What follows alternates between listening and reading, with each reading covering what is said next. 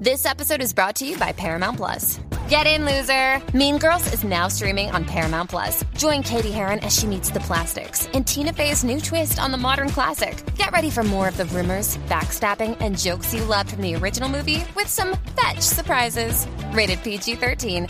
Wear pink and head to ParamountPlus.com to try it free. Does Monday at the office feel like a storm? Not with Microsoft Copilot. That feeling when Copilot gets everyone up to speed instantly? It's sunny again. When Copilot simplifies complex data so your teams can act, that sun's shining on a beach. And when Copilot uncovers hidden insights, you're on that beach with your people and you find buried treasure. That's Microsoft Copilot. Learn more at Microsoft.com/slash AI for all.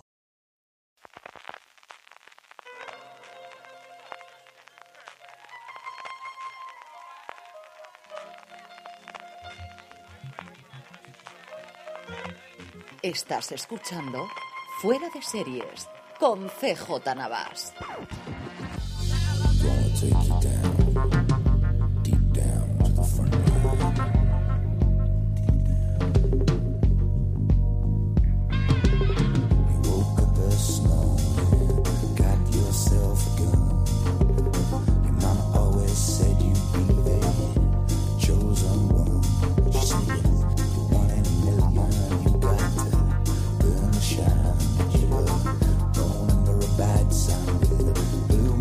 Bienvenidos un lunes más a Streaming, el programa de fuera de series donde cada semana repasamos las novedades y estrenos más importantes de las diferentes plataformas de streaming y canales de pago.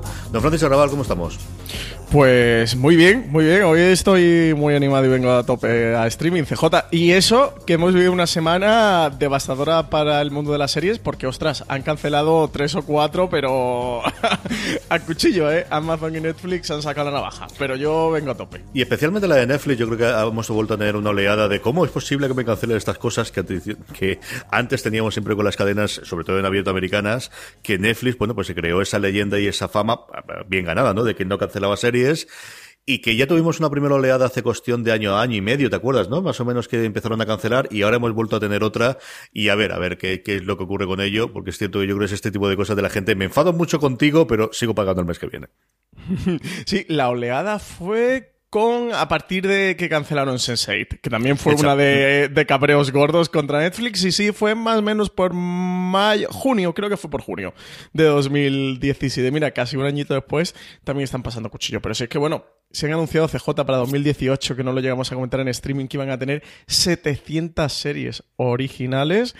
Eh, entre producción local y producciones internacionales, pero 700 series. Así que tiene pinta, igual que Amazon está girando su modelo, algo que ya hemos comentado mucho también en este programa, que Netflix también ha ido evolucionando su modelo a producir muchísimo y lo que salga bien, pues tienes un éxito que lo petas máximo, como Stranger Things o por 13 razones o algo así, y lo que te salga mal, pues, pues nada, pues al cajón, pues lo cancelas y mala suerte y, y seguimos con la siguiente. Yo creo que es un modelo un poco disparatado, pero bueno, creo que, que, este tema es más para gran angular que para streaming porque sería para hablar largo y tendido.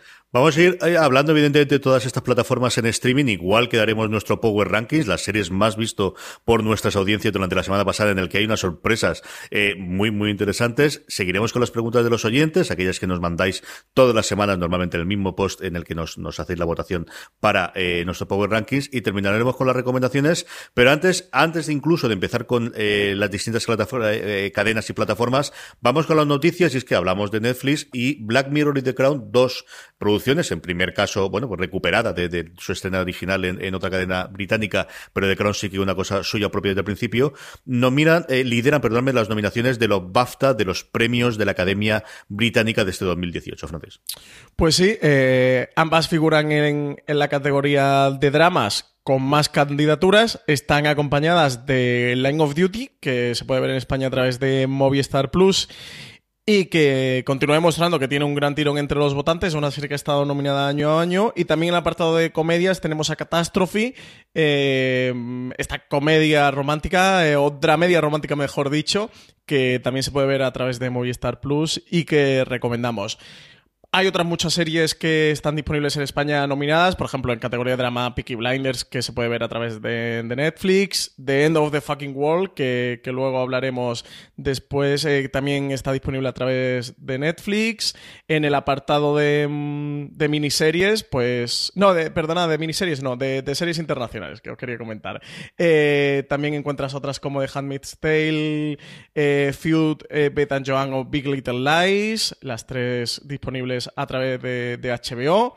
O en el apartado de comedia. Em, ah, no, Catástrofe ya la había llegado a comentar. Iba, a volver a comentar Catástrofe. Catástrofe es la única que está disponible en España. Así que, bueno, nominaciones a los BAFTA, que aunque son el país, son los premios del país eh, inglés, sí que la mayoría de ellas están disponibles en España. Es curioso, ¿no? El, cómo todavía seguimos teniendo, y mira que, que Filmin trae muchas de ellas, Movistar Plus también, Netflix que compró los derechos internacionales, pero aún así esta, que de alguna forma es la creme de la creme de la producción británica del año pasado, que además no tiene los problemas con los idiomas en las grandes plataformas a la hora de traducir el resto, eh, todavía no han llegado absolutamente todas, ¿no? Hogwarts End, por ejemplo, que es una miniserie protagonizada por Aldwell, que ahora se está estrenando en Estados Unidos, no sé cuándo se va a estrenar aquí en España ni quién la ha comprado, y hay todavía cuatro o cinco cosas, aunque como bien dices tú, cada vez nos llegan más de esas producciones, porque algunas directamente las tiene Netflix y las estrenan simultáneamente en todo el mundo, pero sigue habiendo estas pequeñas joyitas en las que yo creo que bien sea un, como os decíamos, un filmín, o bien sea Movistar Plus o el resto de las cadenas, bueno, pues ahí tienes caldo de, para comprar y para tres series que, evidentemente tienen ese sello de calidad de estar nominados por los BAFTA.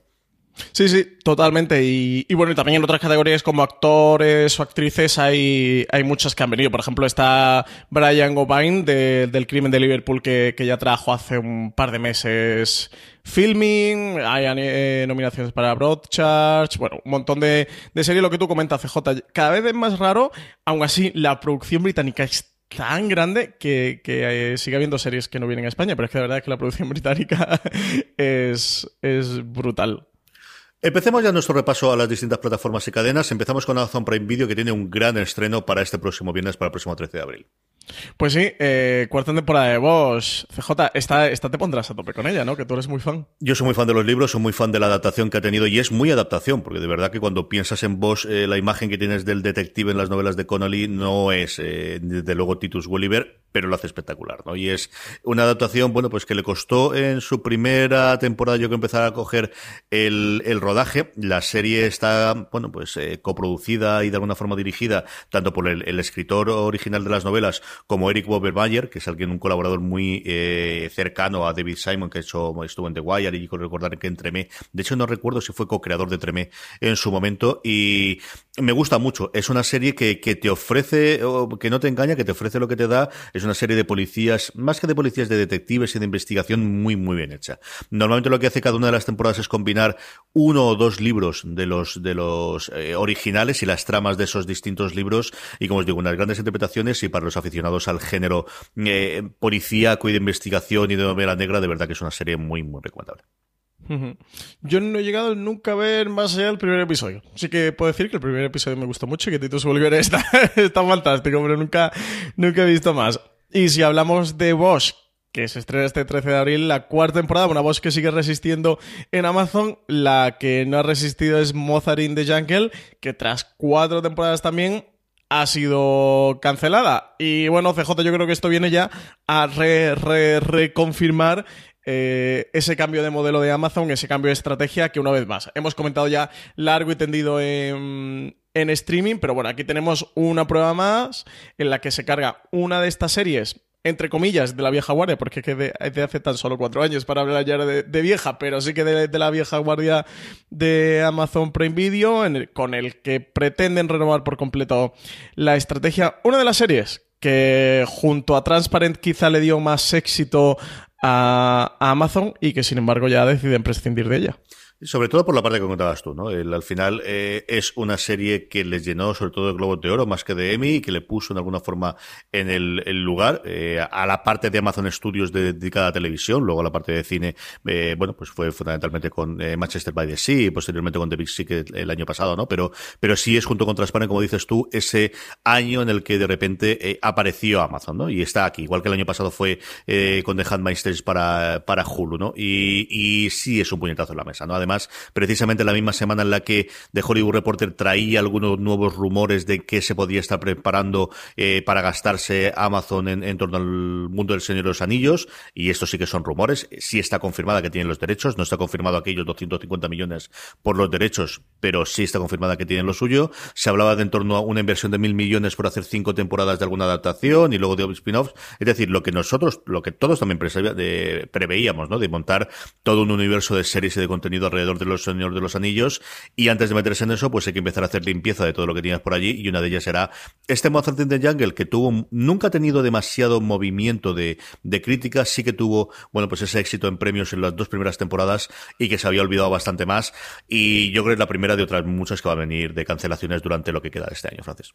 Sí, tiene, tiene toda la pinta, aunque no le quedan mucho más, ¿eh? Le quedan Bosch, le queda The Man in the High Castle, que oficialmente no está cancelada, aunque la segunda temporada hace unos seis meses aproximadamente y no han dicho nada, así que ya podemos augurar el futuro de también The Man in the High Castle, me parece, si, si no ocurre nada extraño.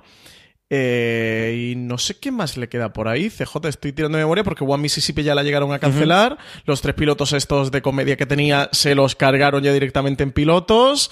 Eh, Mozart in the Jungle ha caído ahora. Bueno, Transparent sí que. Transparent sí que parecía que iba a continuar, ¿no? Al menos Porque habían echado a Jeffrey Tambor. Estaba en producción con la siguiente. Yo creo recordar que Maneja de Kaiser estaba en producción de la tercera temporada. De hecho, habían cambiado el showrunner, pero ya me haces hablar de Lleva razón. No, no, no, lleva razón, sí, porque um, el showrunner Ay, que ahora no me acuerdo de este señor, el que hizo también los Medici, eh, que daban en Movistar. Sí, que está en Inglaterra, que además estuvimos con él. empieza por ese es, o algo por el estilo, por ese Spiknik o Spoknik o algo de esto. Ah, no recuerdo. Pero sí, es verdad, es verdad que habían cambiado de showrunner. Bueno, en cualquier caso, también The Man in the High Castle es quizás la que más casa dentro de la filosofía esta nueva de Señor de los Anillos y Conans, ¿no? Por serie de gran presupuesto eh, ciencia ficción. Bueno, es la serie de la maja y concept que tienen dentro de, mm. toda su producción. Transparency que me parece que va adelante sin Jeffrey Tambor. Y es que no mucho más, es que se, se cargaron también I Love Dick. Eh, es que se lo han cargado todo. Sí, sí, están haciendo limpieza. Frank Spotnik, era, yo me acuerdo yo que tenía este, era muy Sputnik, sí, efectivamente, que además coincidimos con él, eh, estuvimos cuando presentó los Medici en Madrid en el Festival de Series de Movistar Plus hace, hace un par de añitos. Eh, esto en cuanto a Amazon Prime Video, Filmin esta semana no nos, extraña, no se estrena nada y sí que tiene un gran estreno. Ojo, hoy mismo, lunes 9 eh, de abril, podéis leer la crítica anticipada que ha hecho Valentina Morillo, que está encantadísima con la serie, Killing Eve, que la trae HBO España. Sí, eh, serie creada y protagonizada em, por Phoebe Waller-Bridge. Eh, no, perdón, creada por Phoebe Waller-Bridge, la creadora y protagonista de, de Fleabag. Eh, uno de los que promete ser de los estrenos del año. Producción de BBC América, que como tú comentabas, CJ, llega este 9 de abril a España. La serie tendrá ocho episodios y trata sobre una asesina, bueno, una mercenaria como una asesina a sueldo que es perseguida por, por una investigadora en una especie de caza del, del, ratón y, y el gato que va a llevar a cabo esta serie. Como premisa novedosa, pues que es un género que tradicionalmente está dominado por hombres, siempre han sido protagonistas masculinos y aquí ambos personajes eh, son mujeres, son protagonistas femeninas. La policía que va investigando el caso y que va persiguiendo a esta asesina en serie es la actriz Sandra Oh, eh, conocida por Anatomía de Grey, y esta asesina sueldo, esta mercenaria, está protagonizada por Judy Comer, que seguro que muchos conocen por Doctor Forster, 13 o La Princesa Blanca. Así que una serie, como tú comentabas, CJ, que Valen, que ha sido la que lo ha visto de la reacción de Forest Series, está a topísimo con ella. Ya lo estaba antes de verla, pues después de verla, yo creo que está más aún, así que nos deja mucho lugar a la esperanza para que sea una de las grandes sorpresas de, esta parte de la temporada. Sí, Fliba fue una de las cosas, bueno, pues más comentadas el año pasado por la crítica desde luego, y que tuvo muchísimo éxito tanto aquí como al otro lado del Atlántico. funcionó extraordinariamente bien, allí la tenía Amazon. Y este Killing Eve es una serie que yo tengo muchas ganas de ver. A mí Sandra Oh siempre me ha gustado, me gustaba muchísimo su Cristina en, Anatomía de Grey, y, tengo mucha, mucha curiosidad por ver qué pueden hacer con esta serie que, como os digo, estrenado en y que además ya está incluso renovada por una segunda temporada antes de estrenarse, Francis. Sí, sí, sí. Eh, es que eh, la, crítica británica eh, y, la, salida de la serie ha sido muy, muy potente. No sé, yo me muero por ganas de verla. Es que no sé qué más comentar sin verla. Mm, la semana que viene la comentaremos. Esta la tenemos que ver los dos y a ver qué nos parece. Pero sin duda le tengo muchas ganas. Y se muestra que HBO España sigue comprando poquito porque, porque ya lo veis semana a semana, que normalmente anuncian un estreno, dos estrenos a la semana. Oye, que no está mal, ¿eh? que son cuatro estrenos o seis, ocho al mes. Que van poquito a poco, pero muy selectivos. Todo lo que compran son series que normalmente merecen la pena ver y que son series interesantes. Bueno, lo que nos comentaron en su momento, ¿no? En la presentación, acuérdate tú cuando llegaron, que querían hacer una serie a la semana y la verdad es que lo están cumpliendo a rajatabla y de verdad que tiene un ojo espectacular, ¿eh? Están trayendo de lo mejorcito que, que hemos tenido Hey, it's Kaylee Cuoco for Priceline. Ready to go to your happy place for a happy price? Well, why didn't you say so? Just download the Priceline app right now and save up to 60% on hotels. So, whether it's Cousin Kevin's Kazoo concert in Kansas City, go Kevin, or Becky's Bachelorette Bash in Bermuda, you never have to miss a trip ever again. So, download the Priceline app today. Your savings are waiting. Go to your happy place for a happy price. Go to your happy price, Priceline.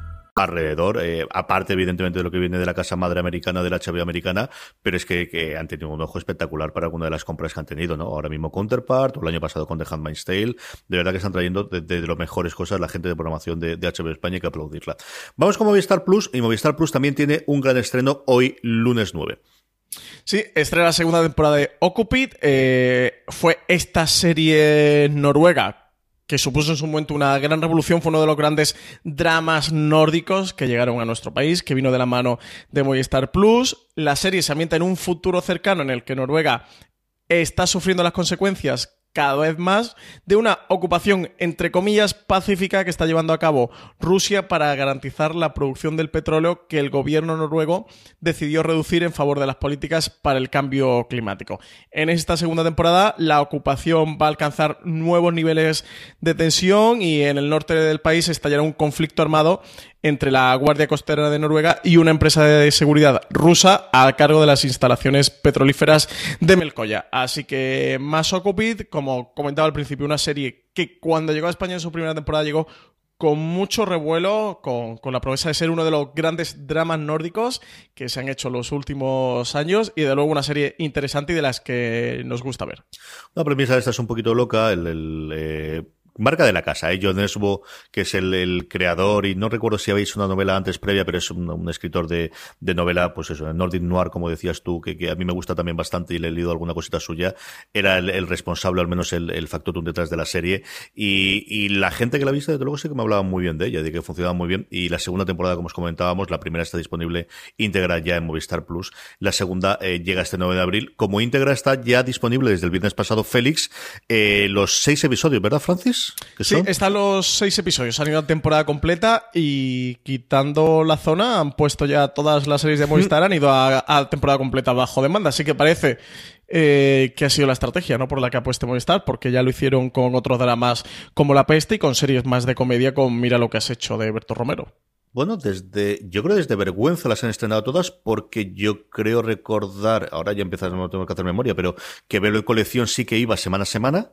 La zona también fue semana a semana, que fue la siguiente, y ya desde vergüenza todas las han estrenado todas de golpe, al menos en el, en el, si no lo han hecho en el canal lineal, sí que han estado disponible bajo demanda desde el primer día todos los episodios, ¿no? Sí, lo que pasa es que la zona fue después que vergüenza. Estrenaron Velvet, vergüenza, luego la zona, y luego ya saltaron a la peste. O sea que la zona estuvo como ahí en medio, entre. estuvo de sándwich entre las dos, y fue la que fue semana a semana. Que además creo, por lo poco que sabemos, que no quedaron muy contentos con el tipo de misión que le dieron a la zona y que sí que se comentó eh, fuertemente que, que, a la serie hubiera venido mejor estar completa bajo demanda uh -huh. y que seguro que hubiera tenido un mejor futuro y mejor relación con los espectadores si lo hubieran colgado completa bajo demanda. Así que parece que sí que se ha establecido esta política.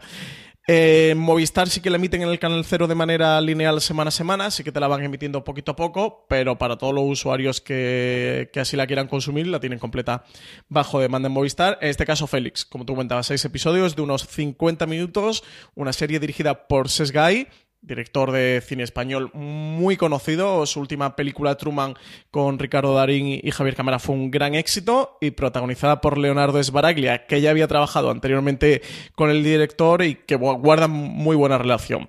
CJ, recomendar que hemos subido a la cadena de podcast de Fuera de Series el Junket que, que hubo en Madrid, al que asistió Marina Such con Sesgay y con Leonardo Sbaraglia. Unos 15 minutos de Junket muy interesantes, ¿eh? en el que ellos cuentan algunos detalles sobre la serie, que para tanto para los que les guste como a los que les, guste saber de industria y de producción de series y de Movistar, eh, sin duda recomendarlo, porque de verdad que, que es muy interesante las cosas que comentan. ¿Qué te parece el primer episodio? Pues me ha gustado bastante. Lo que pasa es que solo he visto el primero y creo que en el primero destapa un poco el tarro de las esencias, así que... Esto ya lo comentábamos con Netflix. cuando los creadores son conscientes de que están haciendo una serie, que, los espectadores tienen la temporada completa y de que no tienen que hacer este enganche o este cliffhanger de final de un capítulo para que la semana siguiente vuelvas, sino que directamente puedes darle a reproducir al segundo episodio. En el caso de Movistar Plus no es automáticamente, sí que te tienes que salir y volverla a poner, no es como Netflix, eh, pero sí que tienes esa opción, al menos de seguir viéndola como digo, solo he visto el primero. A mí me ha gustado bastante. La producción creo que está genial. Creo que es una serie que tiene un tono. Mm, que no estamos tan acostumbrados a ver en serie de televisión. Eh, desde luego, que recuerda mucho. Por la nieve es una analogía muy fácil, pero es verdad que recuerda mucho a, Fargo. A mí más que a la serie de Fargo de Noah Hawley me recuerda a la Fargo de los Cohen, a la película de, Fargo. Tenemos a este Leonardo Sbaraglia que creo que está muy bien interpretando a un Félix que es un tipo un poco casi que un, como, bueno, una buena persona, pero un poco así como don nadie, ¿no? Sin mucho carisma ni mucha personalidad, que se ha enamorado de una chica asiática que conoció, que de repente ha desaparecido de su vida y que él lo va a apostar todo por encontrarla. A mí el primer episodio tiene este motor de, de, descubrirte lo que está ocurriendo, cuáles son las motivaciones del personaje y sin tener un ritmo frenético ni una pulsación, sí que me interesa mucho cómo dentro de esa búsqueda del, personaje le da un tono de, comedia que hace la serie muy simpática, que la hace muy graciosa, que la hace muy naturalista.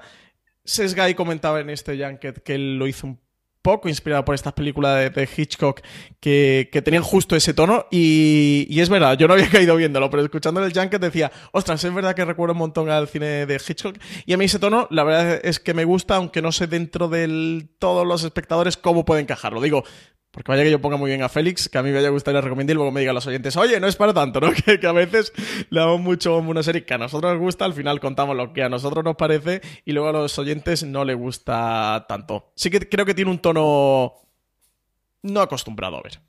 A mí me gustó mucho. Me ha entretenido muchísimo el primer episodio. Mm, eh, va cambiando de tono varias veces. Hay veces en la que es más oscura, parece ser la que es una comedia disparatada de, colegas. Hay eh, otra parte en la que me deja alucinado y es, yo no recuerdo desde el, mm, Richard Hart de, de True Detective la primera temporada, un personaje del que las mujeres se volviesen tan locas absurdamente todos. Es una cosa exagerada. Es decir, ya no solamente la Julia inicial, sino todas las mujeres que están alrededor están todas enamoradas del personaje de Sbaraglia. Es una cosa alucinante, que me ha dejado totalmente anodado. Y, y por lo demás, es una serie, eh, de verdad, sí que le notas mucho lo que comentabas tú, ¿no? De, sabes que tienes el siguiente episodio a disposición de un botón y vamos a ir muy tranquilos, no te van a explicar nada, no te llevan nada de la mano, te meten justo en medio de la, bueno, de, varios días después de esta desaparición de esta mujer, no te cuentan toda la historia previa, sino te, te meten directamente ahí. Y a mí me ha entretenido, me ha gustado mucho el tono y tengo muchas ganas de terminar de ver la serie, a ver qué, qué es lo que da. Creo que es una cosa muy, muy, muy interesante. De verdad vale la pena que, la veáis. Sí, el protagonista es que tiene un poco el, como el tono este precisamente James Stewart, ¿no? Dentro de las películas de Hitchcock, de, de, ese hombre casi como nuclear, ¿no? Que alrededor del que todo el mundo gira y lo ve con unos ojos que él mismo no se ve y se considera a sí mismo, que es un punto interesante y desde luego que, que aporta también bastante comedia. Luego lo que es una pasada, aparte de la dirección de la serie, los planos tan bonitos que sacan de esas montañas nevadas de Andorra, que, que, son una auténtica preciosidad. Es una gran producción, otra de Movistar, en el que se nota que han apostado. Y insisto, que la gente se acerque al audio porque comentan muchas cosas interesantes cómo Sesgay estaba la noche los Goya con Truman, eh, ya pensando en Félix, como que no tenía su mente allí, sino que ya estaba pensando en la serie, desarrollando la serie, y cómo le preguntaban a Sesgay, CJ, que esto lo quería comentar en streaming, porque me resulta muy paradigmático de lo que está ocurriendo con el mundo de la serie de televisión, de porque una serie de televisión, si tú eres como, un director de cine que con mucho renombre dentro del cine y, que, que tienes bueno, peso, ¿no? O nombre o prestigio dentro de la industria del cine español. Y, decía él, CJ, como tú sueles decir, dice, pues ¿por qué hay que pagar la hipoteca? ya está. Es que esto es trabajo y si te viene Movistar y te ofrece una serie y te están garantizando un proyecto que no son tan eh, seguros dentro del cine español, pues oye, ¿por qué no? Pues una serie de televisión. Y le ha quedado una cosa muy buena, de verdad que sí. Me ha gustado mucho el primer episodio, a ver si para la semana que viene hemos acabado de verla y podemos acabar de, comentarlos. Incluso le dedicamos un review dentro del canal de podcast de Fuera de Series. Eh, es el momento de Netflix, así que agarrar los machos como siempre decimos, porque tenemos un porrón de cosas, un porrón de estrenos, un porrón de noticias.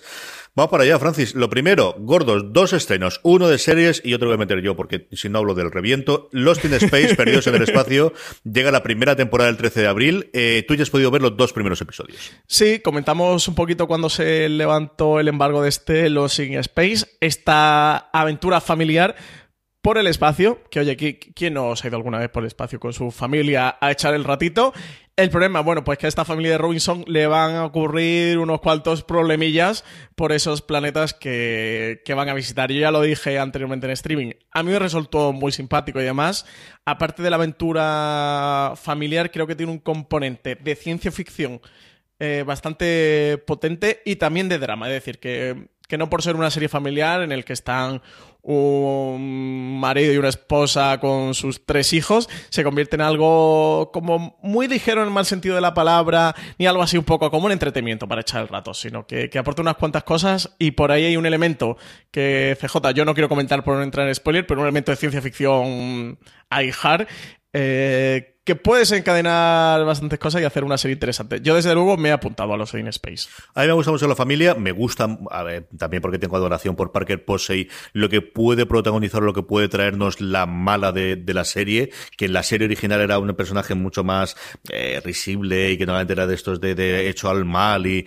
y os sobreponéis, pero que aquí, interpretado por ella y por el tono que tiene en general la serie, yo creo que puede aportarle mucho más y de verdad que es una muy buena serie de aventuras, una muy buena serie de aventuras familiar que no es un género que en los últimos 30 o 40 años se haya hecho tanto como existía en los años 60 o los años 70 y que y adaptado al 2018. Tampoco es una serie ñoña ni es una serie de, bueno, pero no podemos pasarnos. No, no, de verdad que lo dice el Marina en, su crítica también, eh, sabiendo, y lo comentábamos cuando hablamos de ella en su momento, sabiendo que al final, hombre, tampoco van a matar a nadie en el primer episodio de, la familia nuclear, pero oye, está sufriendo todo el rato, ¿eh? está sufriendo con, con los primeros episodios. Y luego, Francis, dime. No, no, sí, no, te iba a, reforzar lo que tú comentabas, que sí, que sí, el primer sobre todo el primer episodio más que el segundo, te mantiene una tensión y tiene un pulso constante con el espectador de lo que tú dices, de, oye, no, no se van a cargar ya a alguien en el primer episodio. Pero un poquito mal sí que lo pasas. El otro gran estreno que tenemos el viernes es la nueva temporada de Chef's Table, de este porno para gourmets que hace Netflix cada cierto tiempo.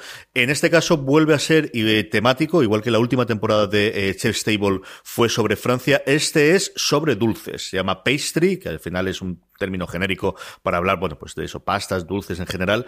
Y como curiosidad, y lo hemos hablado varias veces en los distintos programas de fuera de series, era una cosa muy recurrente que comentábamos siempre Miguel Pastor y yo, es la primera vez en la que un cocinero español, en este caso la gente del Celler de Can Roca, va a aparecer. Eh, nos ha costado tres temporadas del normal, más una temporada, evidentemente de Francia no iba a tenerlo, que apareciese eh, un restaurante español en, en eh, el programa mm, de Netflix de cocina, que es una cosa que me parece loquísima.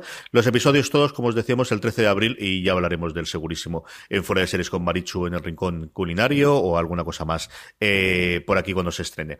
Noticias de Netflix, hemos tenido un montón y además una muy nuestra de esta cosa. Es cierto que es muy inside baseball, que es muy de la industria, ¿no? Pero nos volvimos todos un poquito locos con qué ocurría con la casa de papel el otro día.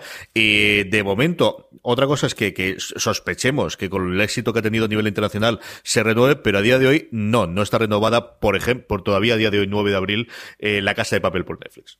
Sí, esta la teníamos que dar porque en todos los medios, y cuando decimos todos, son todos o prácticamente todos, dieron la noticia de que La Casa de Papel había sido renovada por una segunda temporada en Netflix. No es que la noticia, entre comillas, se la inventara, todo surgió por darle un poco de contexto a la historia, porque una cuenta de Twitter que se llama arroba el profesor que si habéis visto La Casa de Papel, sabéis al personaje que se refiere a una cuenta de Twitter oficial, es decir, que, no es que alguien se la creara y, haya orquestado esta engañifa, sino que era una cuenta de Twitter creada por el departamento de marketing de, de, de Netflix. Hizo eh, la pasada semana, uno empezó a hacer como unos comentarios de nuevas caras, nuevas ciudades, mismo procedimiento, eh, o sea, como incitando a que... a, dar a pie un poco la noticia de que la Casa de Papel iba a tener una temporada más. La cuenta esta de Twitter siguió comentando, al día siguiente eh, siguió reforzando y la verdad es que todo apuntaba a que, a que, que sí, que, que, era como una forma de anunciar una campaña de marketing para anunciar la segunda temporada de Netflix. ¿Qué es lo que pasa? Bueno, pues que todos los medios se aventuraron, apresuraron a... Every day we rise, challenging ourselves to work for what we believe in. At U.S. Border Patrol, protecting our borders is more than a job. It's a calling.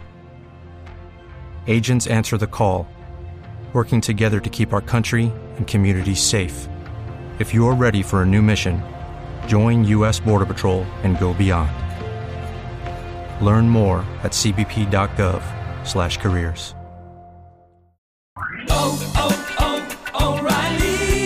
¿Necesitas ayuda? En O'Reilly Auto Parts te ayudamos. ¿Necesitas algún consejo? Te aconsejamos. Nuestros profesionales en autopartes están siempre disponibles para ayudarte a encontrar lo que necesites. Excelente servicio al cliente es solo una de las ventajas que ofrece O'Reilly Auto Parts. Los profesionales en autopartes.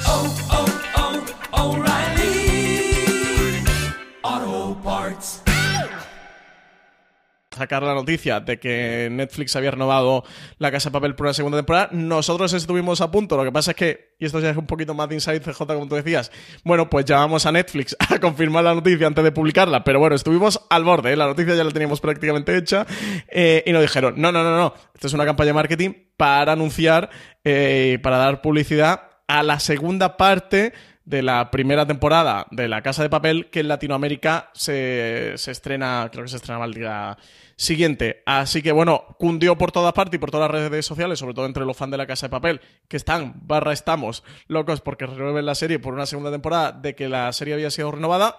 Pero no, la serie de momento no la ha renovado Netflix ni nadie por una segunda temporada. Recordemos que la serie pertenece a A3 Media, es decir, que tendrían que llegar a un acuerdo con ellos, como Movistar Plus hizo con, en el caso de, de, Velvet Colección, pero por ahora nadie ha renovado La Casa de Papel, ni ha renovado nada, y seguimos teniendo los episodios que tenemos, que creo que son, no sé si 13 o algo así, porque Netflix en España también lo han puesto como dos partes, entonces como me, me lo vi todo el tiro en maratón, no sé si son 13 o 16 episodios o algo así, de momento es lo que sigue habiendo. Luego, eh, noticias y rumores. La primera noticia es, os hablábamos antes de la cancelación de eh, Mozart in the Jungle, la otra gran cancelación de la semana, la que ha hecho que la gente se cabre con Netflix y ya no renuevo, ya, ya veremos al final cómo ocurre, es, es eh, Everything Sucks, todo es una mierda, como lo titularon aquí en España, que ha sido cancelada, yo creo, con mucha sorpresa, ¿no, Francis? Sí, con mucha sorpresa. Desde luego sí que ha dado juego en Twitter y en redes sociales para hacer todo tipo de juegos de palabra, como que Netflix haya cancelado, todo es una mierda. eh, ya sabéis que es este drama adolescente ambientado en los 90 como un Stranger Things noventero, sin el componente fantástico ni de, ni de ciencia ficción. Una sorpresa, desde luego creo que, que hayan decidido cancelarla, porque sí que es una serie que ha levantado ruido, no es de estas que ha llegado al catálogo de Netflix sin pena ni gloria. La gente parece que la ha visto, se ha comentado bastante, en redes sociales se comentó, en prensa han salido bastante artículos defendiendo la serie, hablando de esos puntos interesantes que tiene y sí, desde luego una sorpresa. Ellos tendrán sus parámetros internos y por los que habrán decidido cancelarla, pero a nosotros desde luego sí que nos ha sorprendido. En una semana en la que Ryan Murphy eh, concedió una entrevista y se hacía alrededor de ella un artículo muy largo en The Hollywood Reporter sobre su fichaje en Netflix y por qué se había producido, también hemos tenido el rumor de que otro creador, el creador entre otras cosas de Blackish, eh, guionista eh, cinematográfico y también con ciertas movidas últimamente con, con ABC, con, con Disney, le recordemos que hubo un episodio de Blackish esta temporada que lo retuvieron y que finalmente no se emitió, Kenya Barris podría ser el siguiente fichaje de creador eh, de irse para Netflix. Es el creador de Blackish, una de las sitcom, no CJ de más éxito en Estados Unidos. ¿Tú que la ves? Eh, puedes confirmármelo, ¿no? Funciona muy bien y también en nominaciones a premios, ha tenido nominaciones para los personajes principales. Tiene un spin-off que es Grownies y luego ha sido el guionista de esta película protagonizada por mujeres afroamericanas de comedia el año pasado, que no me acuerdo cómo se llamaba, eh, que salía el Queen Latifah. Plan de chicas, ¿no? Esa es. Yo, si no recuerdo mal, era el guionista también de, de, de, esta película, es decir, alguien que está empezando a rodar y que se está empezando a ver que tiene un éxito tras otro y que puede tener un estudio, que es el, el tipo de persona que está intentando crear Netflix, ¿no? De, de alguien que pueda tener muchos, muchas producciones, que pueda hacer al mismo tiempo largos y que pueda hacer series y que pueda hacer documentales, que por ejemplo una cosa de la que Ryan Murphy comentaba, que algo de lo que también me hizo decidir por Netflix es que Netflix no solo quería que le hiciese series de 42 minutos, sino que me permitía la libertad de si ahora quiero hacer una miniserie de tres episodios puedo hacerla y si ahora quiero hacer un documental puedo hacerlo y si ahora quiero hacer un largo de tres horas pues puedo hacerlo también. Pues sí, eh, parece ser que las relaciones de Kenya Barris, como tú comentabas, CJ, con ABC no son las mejores. Él tiene un contrato de cuatro años con la cadena de exclusividad que firmó en la pasada primavera y parece que, le está intentando dar salida. Y podría Netflix eh, ser la que consiguiera solventar esta situación. Ya recordemos que Ryan Murphy y, Shonda Rhimes ya emigraron a Netflix y, este Kenya Barris podría ser el próximo. Desde luego es uno de los creadores también interesantes que está viendo en, en los últimos años en Estados Unidos, que sí que estaba muy ligado a ABC, pero parece que las cosas no atraviesan su mejor momento.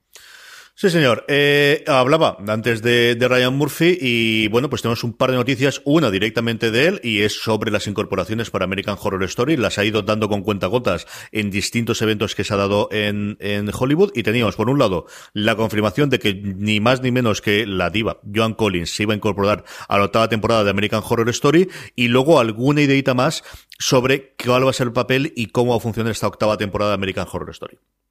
Pues además de Joan Collins, eh, bueno, famosa sobre todo por dinastías, se incorpora. Aunque bueno, más que se incorpora es repite, re repite, re repite. Evan Peters, eh, que ya es un clásico dentro de, la, de esta saga antológica. Un Evan Peters que va a encarnar precisamente al nieto del personaje que va a hacer Joan Collins en American Horror Story. Ryan Murphy ha confirmado que la trama de la octava temporada se va a desarrollar 18 meses en el futuro y, también hay unos rumores sobre Angélica Houston de los que Ryan Murphy ha dicho que están en conversaciones, que, que ella le encanta, pero que están hablando para incorporarla. Y bueno, pues novedades ya de American Horror Story que se van acercando. También conocemos, porque Murphy llegó a comentar que la próxima, de que esta próxima temporada se va a alejar más de los tintes realistas de la última temporada y que va a retomar el tono de lo que ya vimos anteriormente en Asylum o en, o en Coven es que le tiene que apetecer ya dar un cambio. Estas cosas es normales. La otra serie de producida por por, eh, por Ryan Murphy, American Crime Story, después del exitazo de J. Simpson, aquí tuvo lo que hemos hablado largo y tendido, ese, yo hablaría de casi preestreno por parte de Antena 3 y ahora ya están disponibles todos los episodios de Netflix. Y tú has podido ver el primero y te ha gustado mucho, Francis. Sí, yo he visto el primero y me ha encantado. No había tenido tiempo de ponerme hasta ahora. Bueno, he tardado una semana y tampoco he tardado demasiado, pero no, no había tenido tiempo de ponerme hasta ahora. Eh, una serie que me ha dado la sensación, un American Crime Story, no tener tan buena recepción como tuvo O.J. Simpson. Que creo que sorprendió a parte de la crítica, siendo Ryan Murphy, pero sí que sorprendió ese tono que le dio a la serie, que se, que se centrara en la sociedad americana de aquel momento y que con Jenny Versace parece, bueno, porque la mayoría de críticas han sido como, bueno, está bien, pero no es eh, la primera temporada, no es la temporada de OJ Simpson.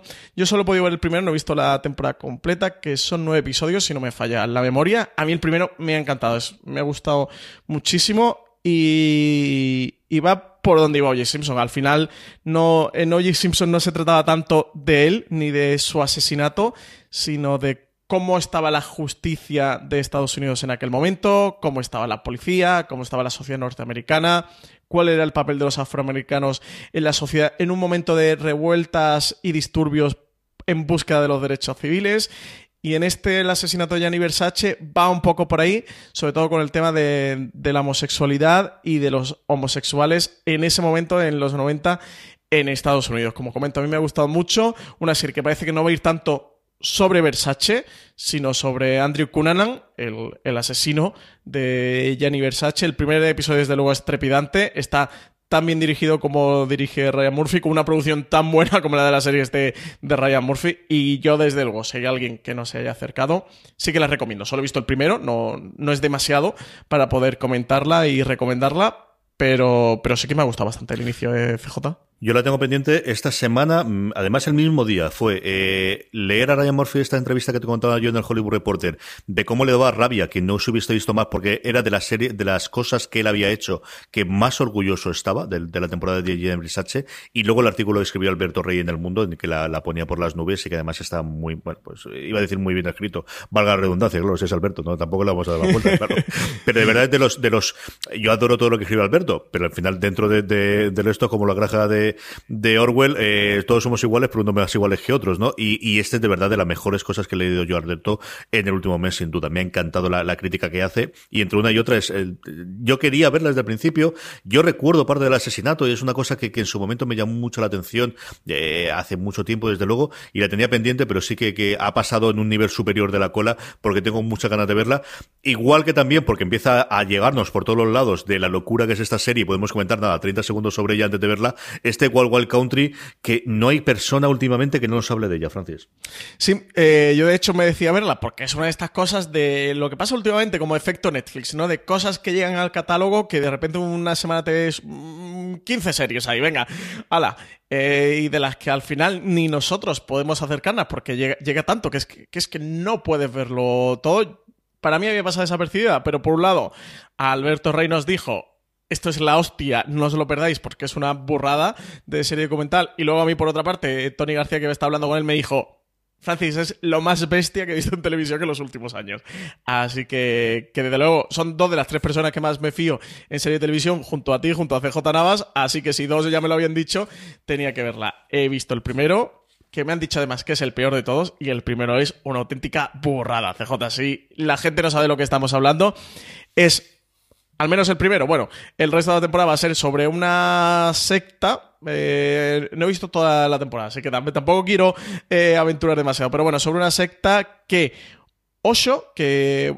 Bueno, el nombre indio es Bhagwan, creo, pero eh, creo que mm, la gente más aquí lo puede conocer por eso, porque además si vas a la casa del libro, la FNAC, hay un mogollón de libros de autoayuda escritos por él, que era un indio que predicaba una especie de, no sé si nueva fe, no termina de ser una religión, pero mm, está ahí ahí, muchos lo apodaban como el segundo Buda, el caso es que empieza a tener una serie de seguidores, bueno, una serie de seguidores que no son ni tres ni cuatro, que empieza a ser 10.000, 20.000, 30.000, 40.000, 50.000, hace una comunidad de la India increíble, como una especie de comuna, eh, ciudad comuna que monta allí, en, creo que es la ciudad de Po, dentro de India, o no, de Pojo, ¿no? Dentro de India, y que decide que eh, India empieza a perseguirle, de que no empieza a ver con buenos ojos lo que él está montando, que en Estados Unidos hay libertad de, credo, y decide trasladar allí eh, toda esa comuna que, que ha montado.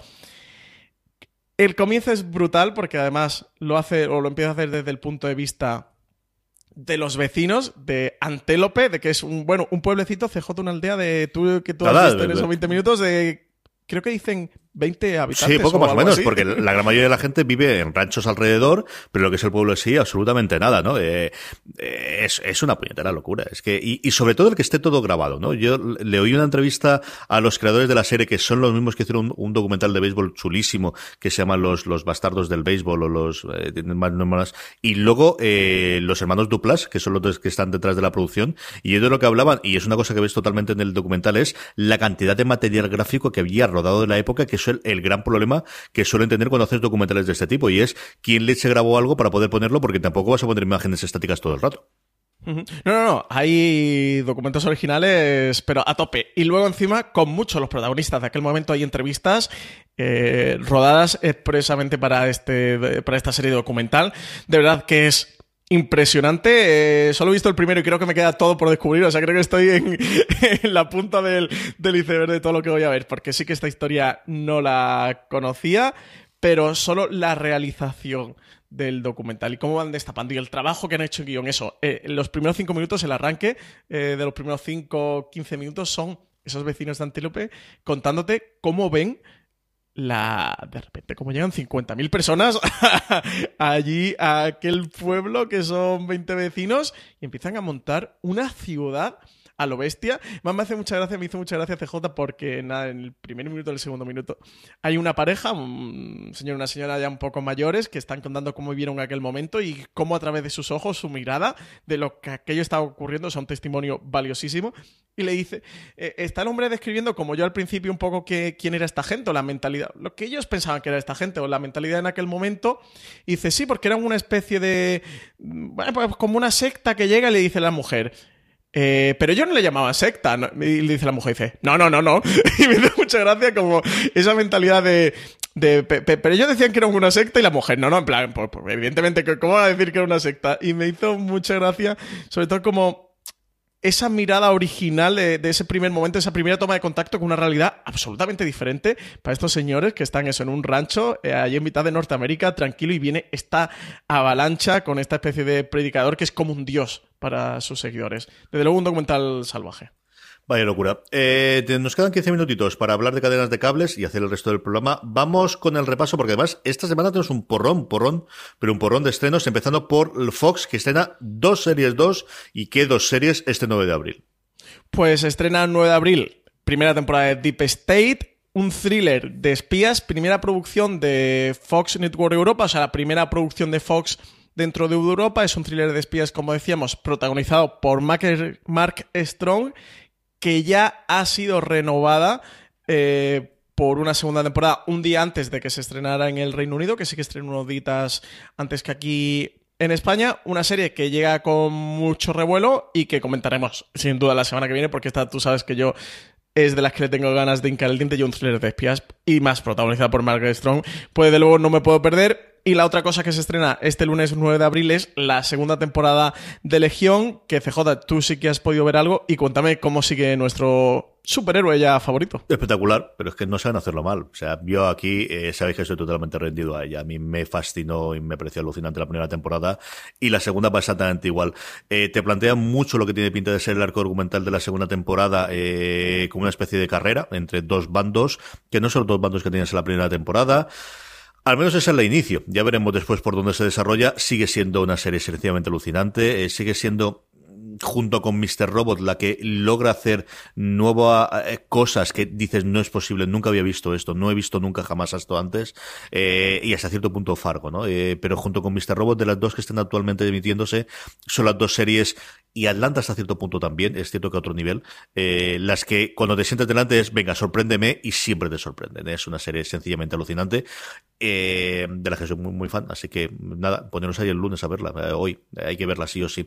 Luego, Sundance TV estrena Capital, Sí, es una miniserie británica protagonizada por Toby Jones que cuenta el día a día de varios ciudadanos de Londres cuya vida se acaban cruzando de manera voluntaria o forzosa a lo largo de la trama. Una serie que ganó un premio Emmy en su momento y el otro estreno que tenemos de esta semana, 11 de abril, es en TNT, primera temporada de I'm Sorry, una comedia protagonizada y guionizada por Andrea Savage que viene como una de las grandes apuestas.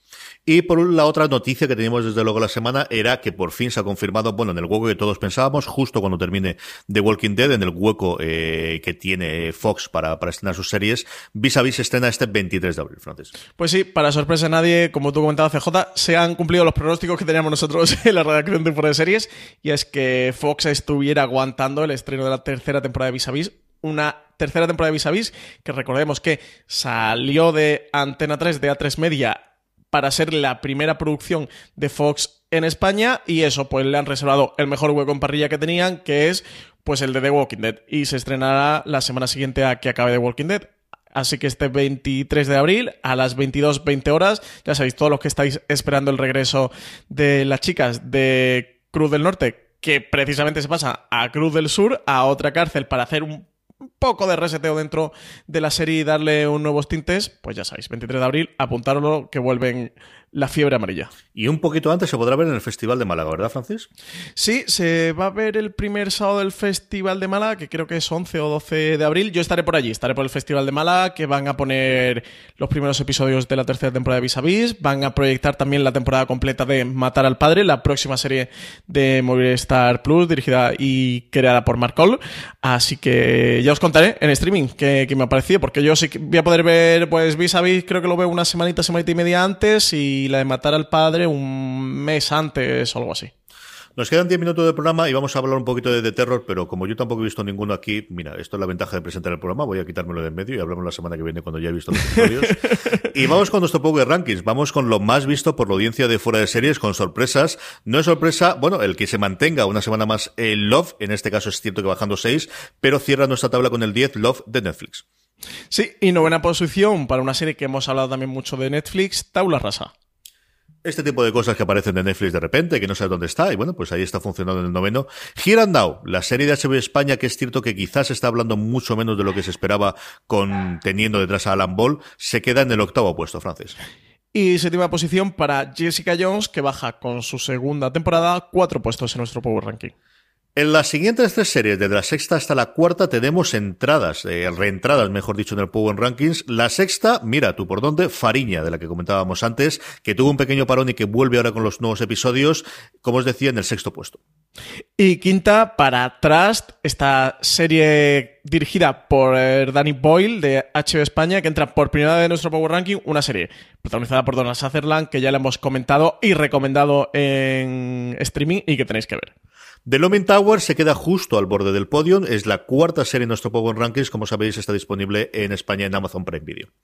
Y tercera posición para tu The God Fight de Movistar Plus, CJ. Sí, es curioso, ¿no? Hay un movimiento de las eh, dos primeras. Eh, The Good Fight que sigue, pues eso, sencillamente maravillosa semana tras semana. Y la gran noticia, desde luego, para nuestro Power Rankings es eh, la primera semana desde que entró. Se ha batido todos los récords que hemos tenido desde que hacemos los Power Rankings. Counterpart cae un puesto y se queda después de haberse emitido toda su temporada, su primera temporada, y sabiendo que tenemos, bueno, la renovación para la segunda, un puesto en HBO España, Counterpart se queda en el segundo puesto.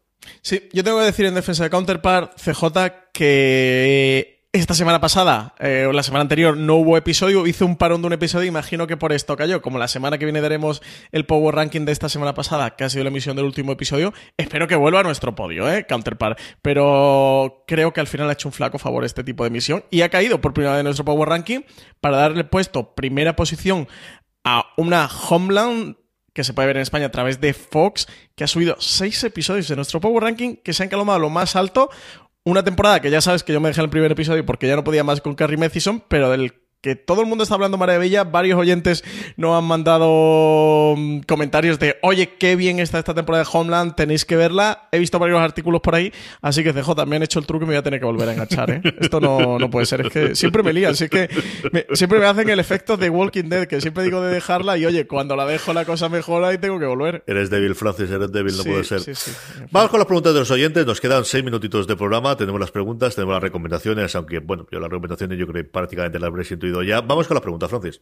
Pues Luis Pavón Fernández nos decía que le gustaría que habláramos de terror, pero bueno, ya lo hemos comentado, que lo dejaremos en la semana que viene. Así que Luis, la semana que viene hablamos de terror, que además habremos podido ver un poquito más de episodios y, y hablar de ella con más perspectiva. Miriam Benítez nos decía que CJ, si Rosan sigue sin cadena para emitirse en España. Y también nos preguntaba sobre la vuelta de Willy Grace. Y dice que parece como que no acaban de interesar estas series al ser muy residuales en su momento cuando se emitieron. Decirle a Miriam que Willy Grace sí que tiene cadena en España, la va a emitir Movistar Plus. Lo que pasa es que la va a estrenar el 1 de junio. El 1 de junio estrenará desde la primera hasta la octava temporada, que es la última la que están emitiendo actualmente. Así que es así que tiene. Sobre la de Rosan CJ, yo sé que sí, tú, tú, tú sí que sabes algo. A ver, Rosan tiene una movida grande a nivel de compras internacionales. Primero es que como se ha estrenado tan tarde, no estuvo dentro del paquete de compras que habitualmente se hace en septiembre, eh, después de haber hecho los afronts, de- después de haber hecho las presentaciones americanas. eh, y ahora parece que sí, que hay bastante interés internacional, pero tiene un problema y es que los derechos se los reparten a medias entre un par de productoras. Y entonces, si compras los derechos ahora para emitir Rosan, lo tendrías durante un año, pero lo perderías al año siguiente. Y eso parece que está complicando bastante todas las negociaciones. eh, un artículo que salió en Hollywood Reporter, quiero recordar, la semana pasada.